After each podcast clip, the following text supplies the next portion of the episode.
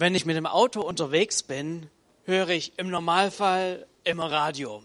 Meistens irgendwelche ähm, Nachrichtensender, weil man da irgendwie interessante Infos kriegt und so. Und ich habe mir die Frage gestellt, oder stellt euch das einfach mal vor. Stellt euch vor, ihr macht das Radio an, hört Nachrichten und es kommen positive Nachrichten. Also Dinge, die sich äh, gut entwickeln, Positives, dass sich Dinge nach vorn bewegen, zum Positiven entwickeln. Es geht bergauf, es wäre Frieden. Und zum Abschluss der Nachrichten vielleicht noch ähm, gutes Wetter und zu den Stauprognosen, äh, die Straßen sind alle frei. Das hört sich doch absolut verrückt an, oder? Das, ist doch so durchgeknallt, das, das kann doch schon gar nicht mehr sein. Absolut unwirklich. Weil irgendwie schlechte Nachrichten sind allgegenwärtig. Egal, wo man hinhört, gerade auch die letzte Woche, hey, das, das war echt so schwer, da Radio zu hören, weil man immer von neuen negativen Nachrichten gehört hat, was dieses Erdbeben alles zerstört hat, wie viele Leute man schon bergen musste und so weiter. Und hin und wieder mal noch ein kleiner Lichtblick, ja, man hat auch noch jemand ähm, gefunden, wo man eigentlich gedacht hat, es ist schon unmöglich. Ich meine, Berichterstattung für negative Schlagzeilen haben auf jeden Fall auch ihre Berechtigung. Aber in der Medienwelt gilt, schlechte Nachrichten sind gute Nachrichten. Wusstet ihr das? Schlechte Nachrichten gelten als gute Nachrichten, weil man da eben die Einschaltquoten hat. Aber uns allen würden doch gute Nachrichten so gut tun, oder? Hey, würden wir uns es nicht wünschen, einfach mal was richtig Gutes zu hören? Asima und ich, wir haben beide auf unserem Handy Wetter-Apps drauf. Bisschen unterschiedliche und die bringen unterschiedliches Wetter und wir sind uns immer einig, welches Wetter wir haben wollen. Also wir gucken uns immer an, ja, bei mir sieben Grad und äh, bedeckt und bei dir neun Grad und äh, mit Sonnenschein. Wir nehmen das andere Wetter, oder? Wir lieben gute Nachrichten. Und wisst ihr, was ich das Interessante finde? Der Kern der Bibel, wisst ihr, wie der genannt wird? Frohe Botschaft. Evangelium ist das, was das, den Kern der Bibel ausmacht. Das Evangelium, das ist ein ähm, griechisches Wort. Und wisst ihr, was es bedeutet? Es bedeutet frohe Botschaft. Gute, freudige Botschaft. Und genau das möchte Gott uns weitergeben. Eine gute Botschaft, eine freudige Botschaft, nicht nur eine Botschaft, die eben noch eins draufhaut und wo das Leben noch schwieriger wird, sondern Gott möchte dir und mir eine gute, eine freudige Botschaft zukommen lassen. Eine Botschaft, die jedem Menschen gut tut. Wir hatten in den vergangenen vier Wochen schon unsere Predigtreihe Segne am Laufen, in dem es darum geht, ein Segen für sein Umfeld zu sein, für seinen Nächsten, seine Verwandtschaft, seine Freunde, Bekannte, Arbeitskollegen. Und ähm, ähm, wir haben uns so die ersten vier Schritte angesehen, wie wir das sein können.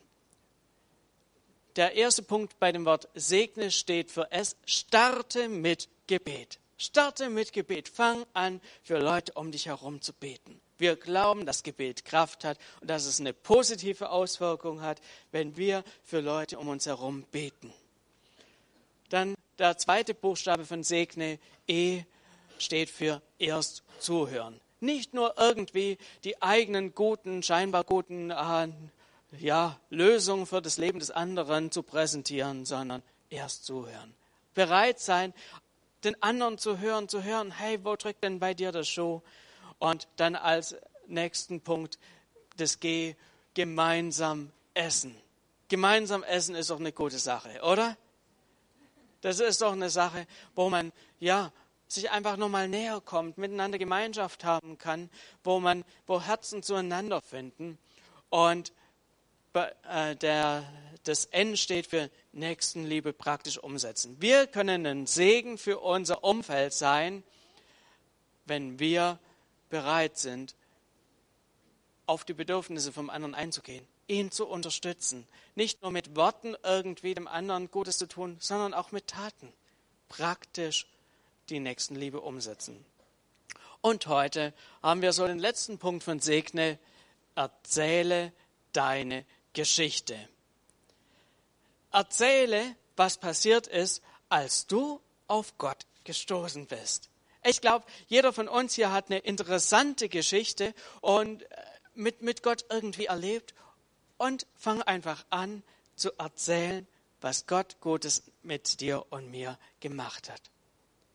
Vielleicht ist das so der Punkt, der dich am meisten herausfordert in dem Ganzen. Wo du denkst, oh ja, das äh, fällt mir nicht so leicht. Aber wir haben ja ein Buch, ähm, das wir so begleiten zu dieser Predigtreihe auch lesen. Und da heißt es so, wenn wir wirklich andere Menschen segnen und die gute Nachricht von Jesus weitergeben möchten, dann wird es Zeiten geben, in denen Worte nötig sind. Es gibt keine Alternative.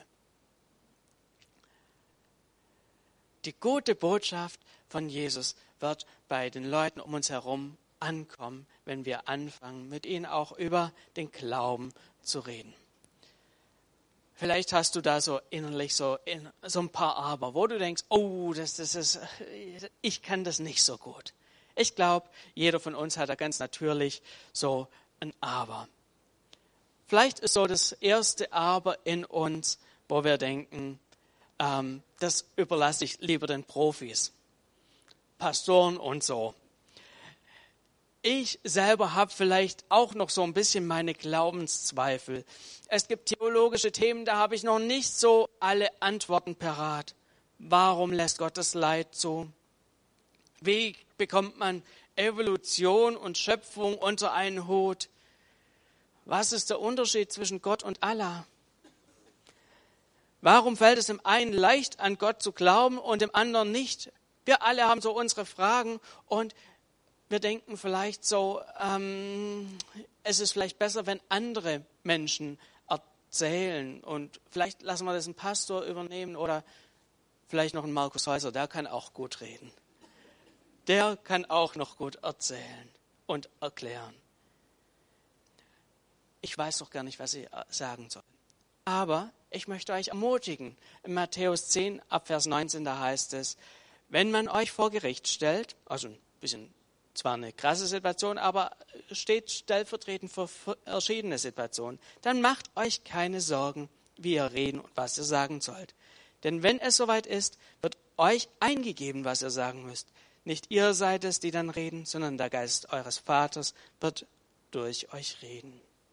Gott selbst möchte uns gebrauchen.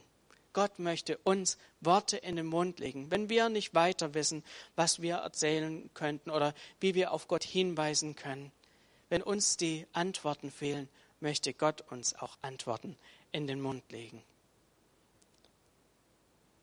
Vielleicht ist so ein zweiter Punkt, der dich zurückhält, über deinen Glauben zu reden, dass du denkst, das ist mir doch ein bisschen peinlich. Manchmal haben wir ja vielleicht so innere ähm, Bilder vor Augen, die ähm, die wir so haben und wo wir denken, hey, das ist peinlich. Vielleicht haben wir Menschen vor Augen, die das irgendwie zwanghaft machen, weil sie es halt machen müssen scheinbar oder die auch dann vielleicht auch ganz taktlos aufgetreten sind, um über ihre Glaubenserkenntnisse zu reden. Vielleicht hast du ein Bild vor Augen von jemand, der da irgendwie in der Fußgängerzone steht und da anfängt zu predigen ähm, und du denkst dir, nee, das ist nicht mein Ding. Das, das finde ich, das ich einfach, gefällt mir überhaupt nicht. Ich, ich würde dem niemals zuhören, äh, wenn, wenn da einer steht. Und wenn du, wenn es dir so geht, dann möchte ich dir eine Botschaft mitgeben. Mach's nicht so. Tu es nicht auf diese Weise. Die Bibel sagt in 1. Korinther 1, Vers 18, die Botschaft vom Kreuz ist nämlich für die, die ins Verderben gehen, eine Dummheit. Aber für uns, die gerettet werden, ist sie Gottes Kraft. Ja, die Botschaft vom Evangelium, dass Jesus für unsere Sünde stellvertretend gestorben ist, hört sich erstmal dumm an. Aber was hier drin steckt, ist nicht, erzähl es so dumm wie möglich, mach noch was Komisches dabei, damit es irgendwie wirksam wird. Das müssen wir nicht tun. Es liegt nicht in dem peinlich kommunizieren irgendeinen Segen, sondern es ist, mancher ähm, wird sagen, hey, das, das hört sich für mich komisch an. und daran können wir nichts ändern. Aber wir müssen die Geschichte von Jesus nicht auf eine peinliche Art und Weise erzählen. Such nach einer Art, wie es zu dir passt, ganz natürlich. So wie du über andere Dinge redest, von denen du einfach begeistert bist. Vielleicht ist so ein dritter Punkt, wo du dich so zurückhältst und nicht so gerne über deinen Glauben redest, weil du denkst, ich möchte niemandem etwas aufdrängen. Im Buch zu dieser Predigtreihe, da steht so ein Zitat, das fand ich nochmal so richtig, richtig super. Da heißt es, der christliche Glaube lässt sich mit einem Bettler vergleichen, der einem anderen Bettler sagt, wo er Brot gefunden hat. Der christliche Glaube lässt sich mit einem Bettler vergleichen, der einem anderen Bettler sagt, wo er Brot gefunden hat. Wir haben was Gutes gefunden. Und wenn wir das, was für uns gut war, einem anderen erzählen, ist es nichts Überstülpendes. Es ist doch ganz natürlich, dass man von Dingen erzählt, die einem selber was gebracht haben, oder? Also bei mir ist es so, wenn ich von Dingen überzeugt bin äh, und äh, für mich was erkannt habe, dann erzähle ich da gerne weiter. Zurzeit sind es Thema Balkonkraftwerke. Hat jemand von euch ein Balkonkraftwerk? Oh, das ist eine gute Sache. Ihr solltet euch mal damit äh, auseinandersetzen. Äh, man kann mit wenig Einsatz viel Geld sparen. Das ist eine gute Sache. Das ist die Sache, die Schwaben lieben.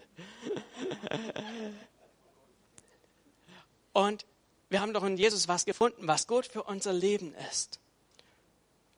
Und wir dürfen das in unseren Worten. Gott möchte unsere Worte gebrauchen, um anderen was Positives weiterzugeben.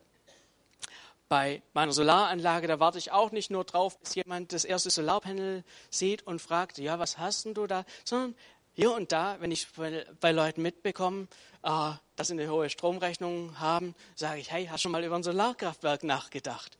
Ich bringe das Thema ähm, ein und sage, hey, das könnte auch was für dich sein. Das könnte dir helfen, ähm, ja, zu sparen. Und ich glaube, mit dem Glauben ist es genauso. Wenn wir sehen, dass Leute in einer Situation sind, wo wir denken, ich habe da eine Lösung für, dann dürfen wir das weitergeben. Und das ist nichts, was den anderen in irgendeiner Art und Weise ähm, ja, überfordert oder ihm was überstülpt.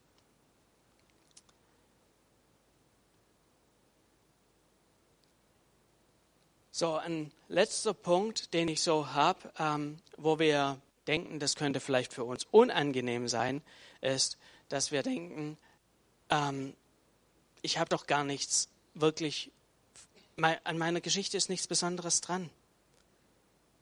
Dass es uns unangenehm ist, von uns selber zu erzählen. Wo du denkst, ja, ich habe doch so ein ganz normales Leben.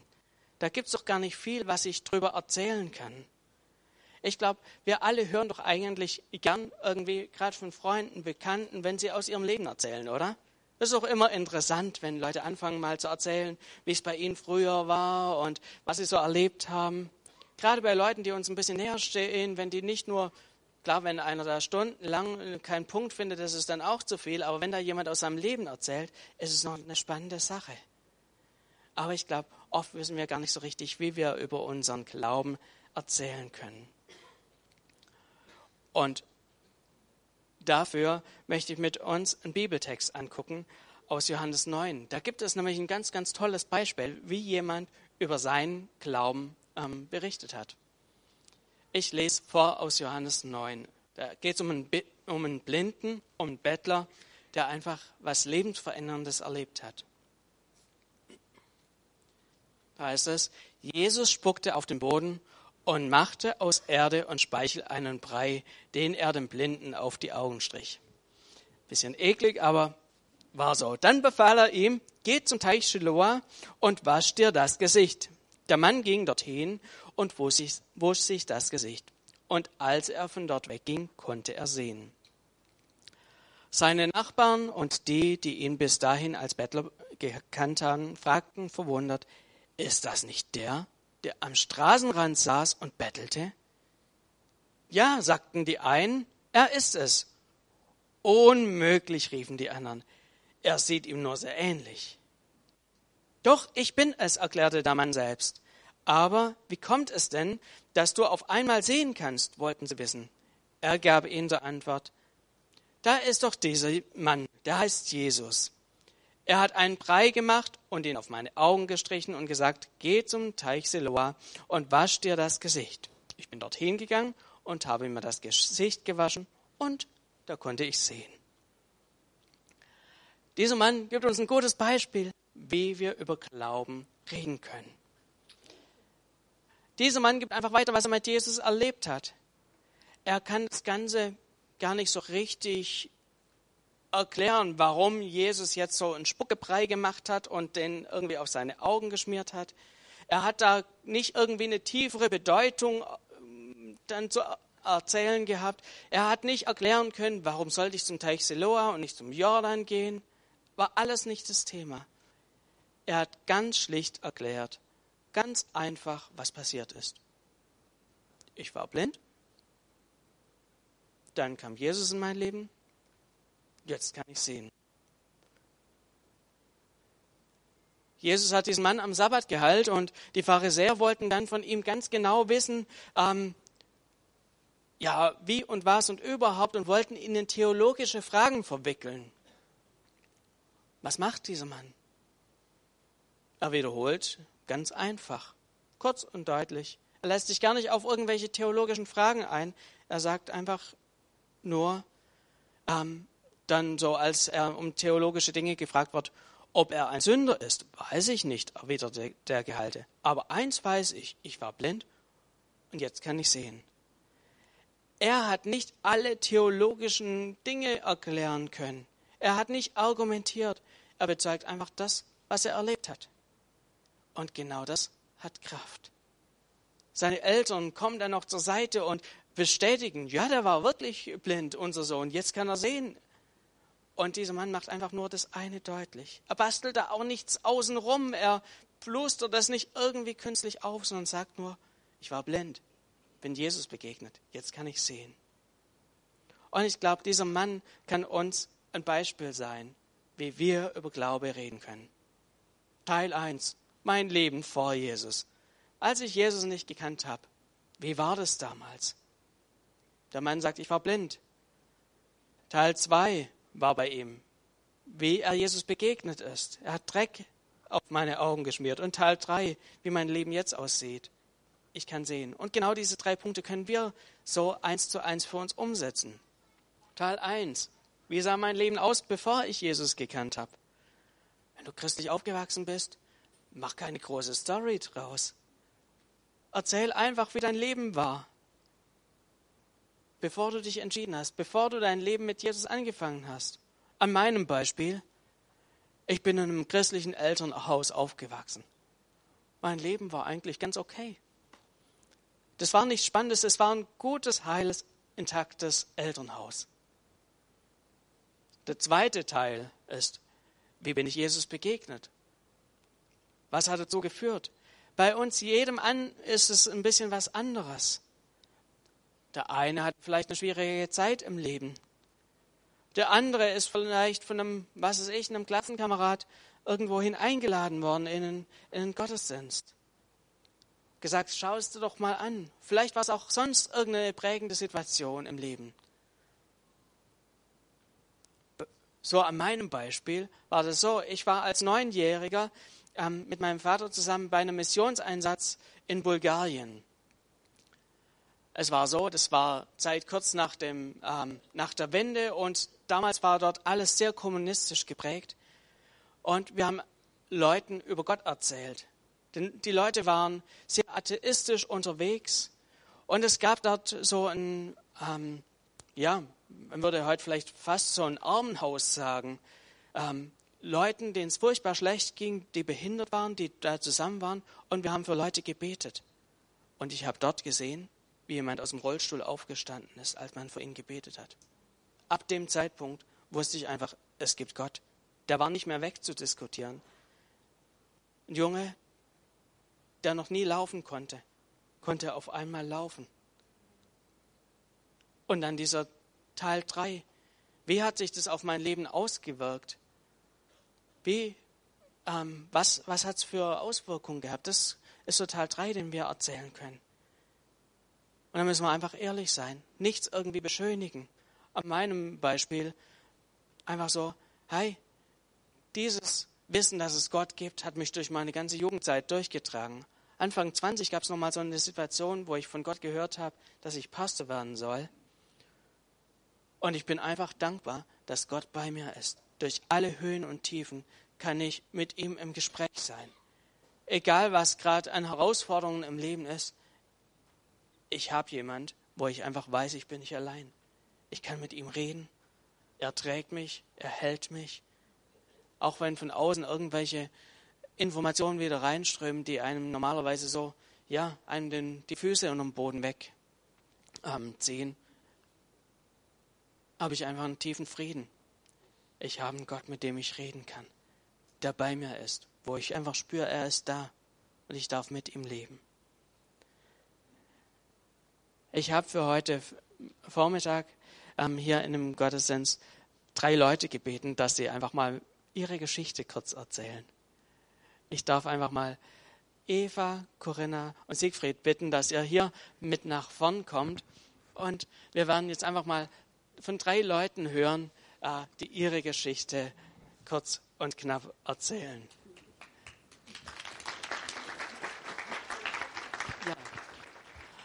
Euch gerne ersetzen. Eva, du, du, du darfst den Anfang machen. Ich finde es total, ich finde es super, dass äh, die 30 trauen, oder? Das ist doch richtig mega. Hier vor so vielen. Genau. Dankeschön. Eva, erzähl mal. Äh, also ich möchte euch meine Geschichte erzählen. Ich bin die Eva, ich bin in der Pfalz aufgewachsen, in einem liebevollen Elternhaus, wo aber der Glaube eigentlich keine so Rolle gespielt hat, eher untergeordnet. Ich bin so konfirmiert worden und da habe ich also noch nicht so viel über Gott nachgedacht.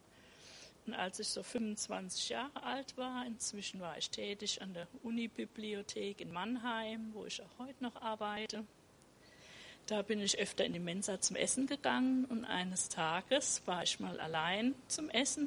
Da hat sich mir gegenüber eine Studentin gesetzt und hat mir von einer Studentengemeinde erzählt, von den Navigatoren und hat mir erzählt, was die da machen, dass sie sich treffen in Kreisen und zusammen beten und singen und der Bibel lesen. Das hat mich irgendwie berührt und die hat mich dann auch eingeladen zu so einem Bibelabend. Und ich war dann sehr aufgeregt, weil ich bin eigentlich eher ein schüchterner Mensch, der jetzt nicht so bei fremden Leuten klingelt, wo man keinen Mensch kennt. Aber es hat halt stattgefunden in einer Studenten-WG musste ich erst mal gucken, wo, wo die sind, wo die wohnen und habe dann da geklingelt. Dann ging die Tür auf und da war eine fröhliche Gesellschaft zusammen, junge Leute. Ich meine, ich war damals auch, ich war auch jung. Und, und die, zwar in den 80er Jahren, die haben mich dann freundlich aufgenommen, ach komm doch rein und mich da so ein bisschen geschubst, setz dich doch da zwischen uns und da haben wir eine Bibel in die Hand gedrückt und gesagt, schlagen mal auf, wir lesen im Johannesevangelium und von da an war ich da einfach mittendrin. Ich habe hab dann da mitgemacht und bin einfach auf Jesus aufmerksam gemacht worden, habe mich da sehr wohl gefühlt. Und dann ist eine Freundschaft entstanden zwischen dieser Studentin, die ich dann der Mensa getroffen habe, und mir, die war auch in diesem Bibelkreis. Und die hat mir immer mit mir so gebetet und haben uns öfter abends dann mal getroffen und haben auch zusammen gegessen. Und die hat mich so ein bisschen angeleitet, auch in der Bibel zu lesen und nach Gott zu suchen. Und dann sind, haben wir auch mal so einen Kinofilm zusammen angeschaut über Jesus. Der hat mich sehr berührt. Und von da an habe ich immer so wieder die Worte gehört, ich bin der Weg und die Wahrheit und das Leben. Niemand kommt zum Vater außer durch mich. Das habe ich immer so reden hören. Dann habe ich das der Christine, so hieß sie damals, erzählt und hat sie gesagt, Gott klopft an deine Tür der möchte gern, dass du, dass wir zusammen mal so ein Gebet sprechen oder es hat sich dann angeboten. Der Jesus möchte Wohnung bei dir nehmen und das habe ich dann auch getan, haben zusammen gebetet und von da an war ich richtig, also ich kann sagen, befreit und berührt und ich habe eine unheimliche Freude empfunden. Ich weiß ja noch, wie ich habe bei dir dann übernachtet und am nächsten Morgen, wie ich da praktisch zum Büro gehüpft bin und gesagt, ach toll, ich habe jetzt Jesus. Und ich muss sagen, ich bin ab da meinen Weg mit Jesus gegangen und der hat mich wirklich durch alle Zeiten getragen, schöne Zeiten, aber auch schwere Zeiten, als meine Ehe zerbrochen ist und oder als meine Mutter gestorben ist, da habe ich immer Gefühl, dass Jesus da ist und mich da durchträgt. Und ich kann das eigentlich nur weiterempfehlen.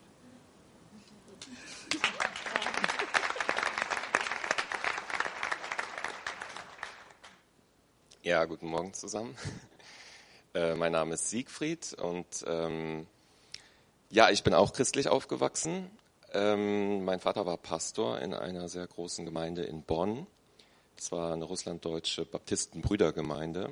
Und ähm, es war nicht alles so gut gelaufen, sage ich mal. Es war ähm, eine Gemeinde, die sehr viel Wert aufs Äußerliche gelegt hat, auf Kleidung, auf Verhalten und so weiter. Ne? Und wir als Pastorenfamilie, wir standen nochmal so sehr äh, konzentriert im Fokus. Also ähm, die strengen Maßstäbe, die an alle angelegt wurden, die waren für uns noch dreimal so streng. Und ähm, dazu kam, dass im Verborgenen, bei all dem schönen Schein, im Verborgenen sehr viel Zerstörung passiert ist. Und ähm, das, ich werde da jetzt nicht ins Detail gehen, aber es war massive Zerstörung. Und ähm, mir hat es irgendwie meine Seele zerrissen.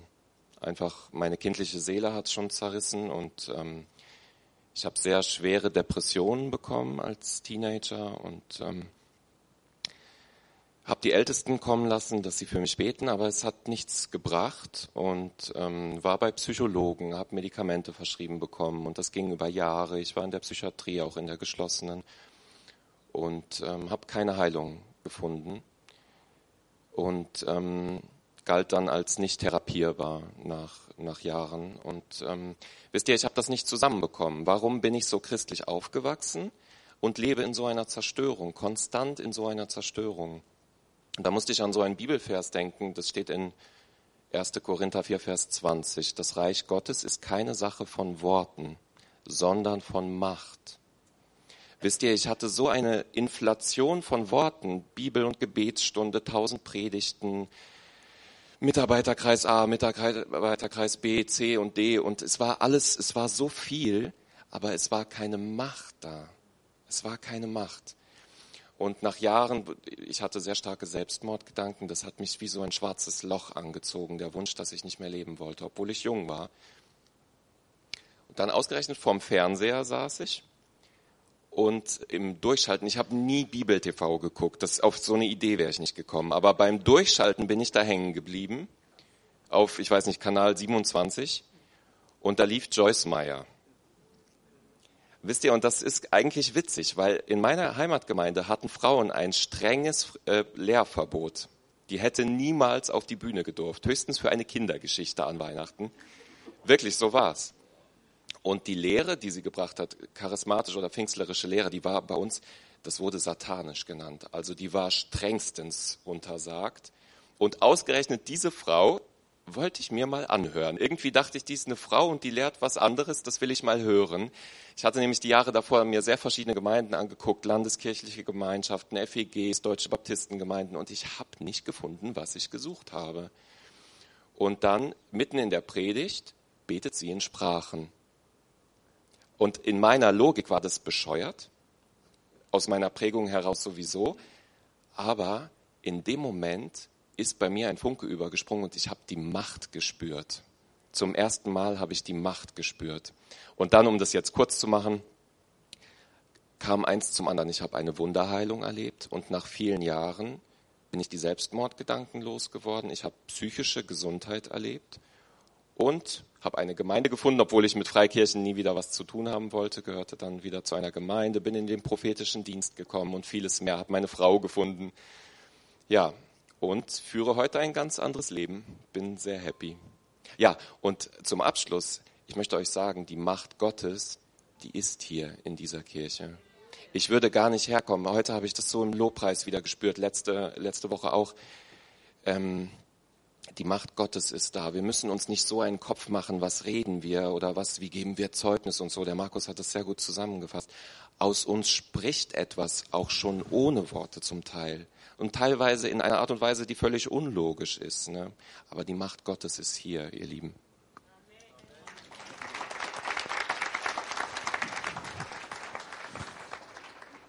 Ja, vielen Dank. Also ich habe jetzt nicht so ein Riesending zu erzählen.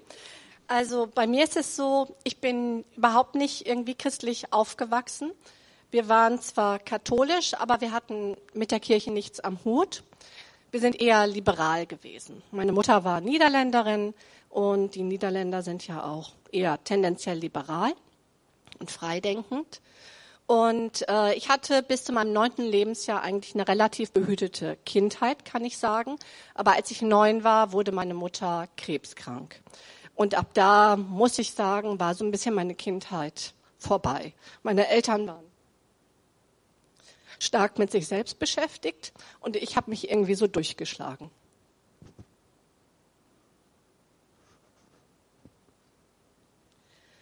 Ja, da meine Mutter schwer krank war, habe ich mir auch als junger Mensch einfach auch Gedanken gemacht über Leben und Tod und auch darüber, was nach dem Tod kommt.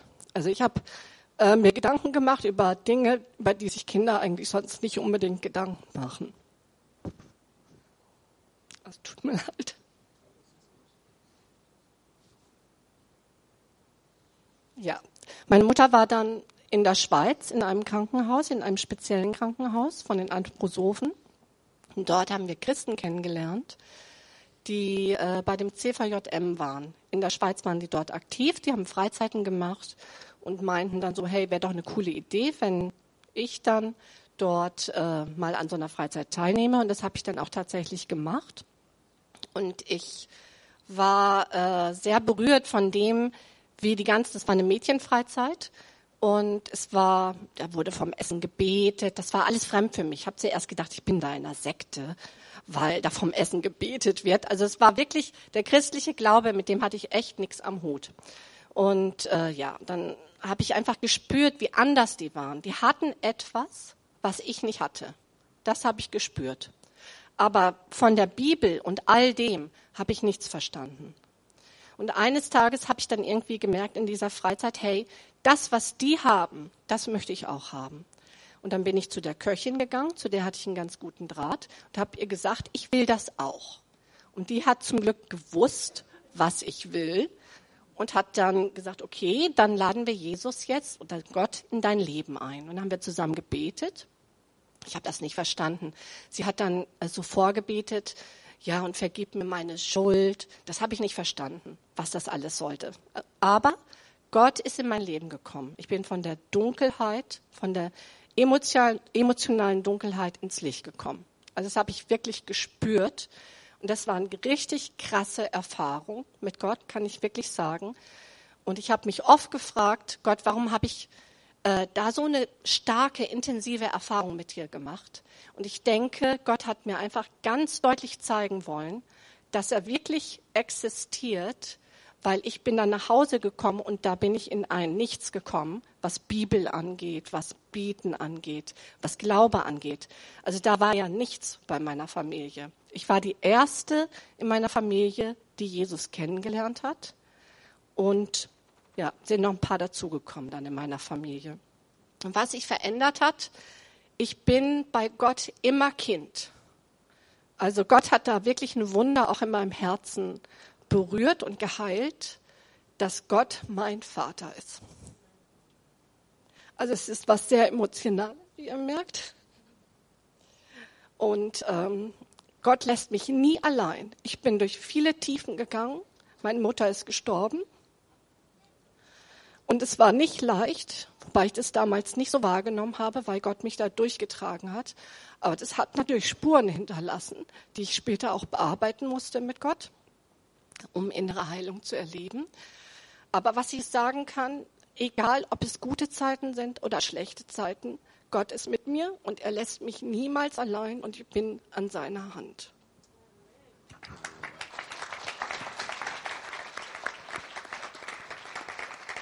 Super, vielen, vielen Dank, dass ihr bereit wart, eure Geschichte mit uns in Kurzform zu teilen, uns mit reinzunehmen.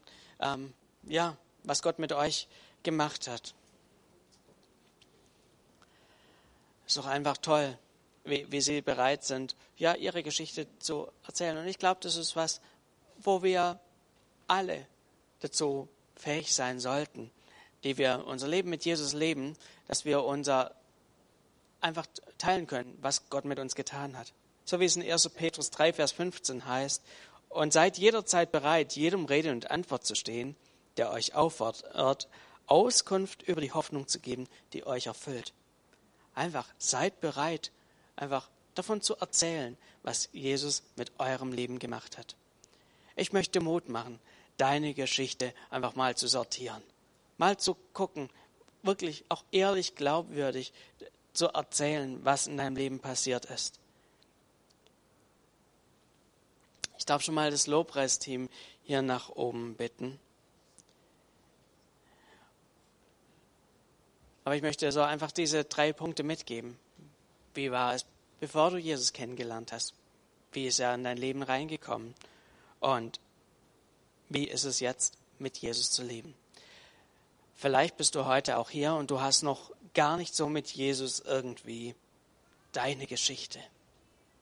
Vielleicht hast du schon viel jetzt so irgendwie gehört über ihn, aber du würdest jetzt nicht sagen, dass du ein Leben direkt mit Jesus führst. So wie die drei das jetzt erzählt haben. Vielleicht ist es dir irgendwie fremd. Dann möchte ich dir heute Mut machen. Gott möchte Geschichte schreiben mit jedem Einzelnen von uns.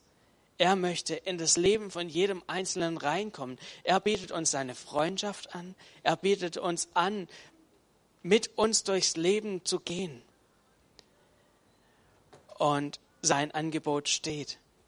Er möchte Teil deines Lebens werden. Er möchte dir vergeben, all das, was vielleicht in deinem Leben bisher nicht so geklappt hat. Sein Angebot an dich, an mich steht. Er möchte mit uns leben. Und falls du sagst, hey, ja, das hört sich für mich gut an, ich möchte da mehr drüber wissen, kannst du nach dem Gottesdienst gerne auf mich zukommen oder auch auf die drei, die ähm, gerade so erzählt haben. Rede mit ihnen. Frag sie, hey, was kann ich tun, um mehr mit diesem Jesus unterwegs zu sein? Er wünscht sich nichts sehnlicher, als dass wir mit ihm gemeinsam unterwegs sind. Wir sind am Ende von unserer Predigtreihe angekommen und wir wissen so ein bisschen besser, wie wir ein Segen für unser Umfeld sein können.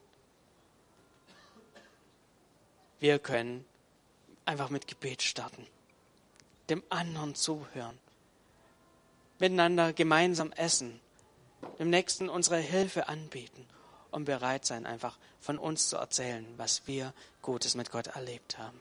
Ich lade euch ein, dass wir miteinander aufstehen.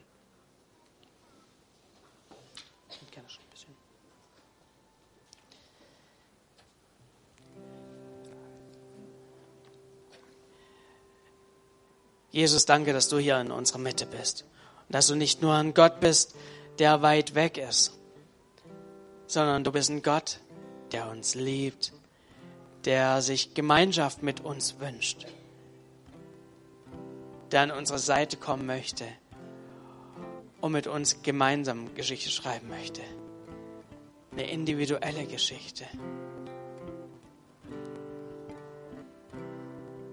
Jesus und ich möchte dich bitten, schenke uns offene Augen, wo wir ein Segen sein können für unser Umfeld.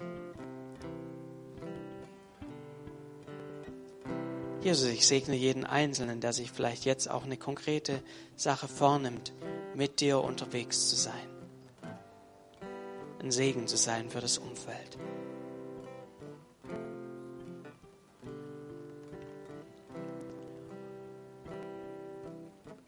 Jesus, du gehst mit uns. Und wir dürfen so wie wir sind, auf dich hinweisen. Danke dafür, dass du uns dafür gebrauchen möchtest, wie so ein Leuchtturm zu sein in unserem Umfeld, dass Menschen dich erkennen. Du bist das Beste, was uns passieren kann, wenn du an unsere Seite kommst, wenn du uns trägst, wenn du uns beiseite stehst. Du lässt uns niemals allein. Amen.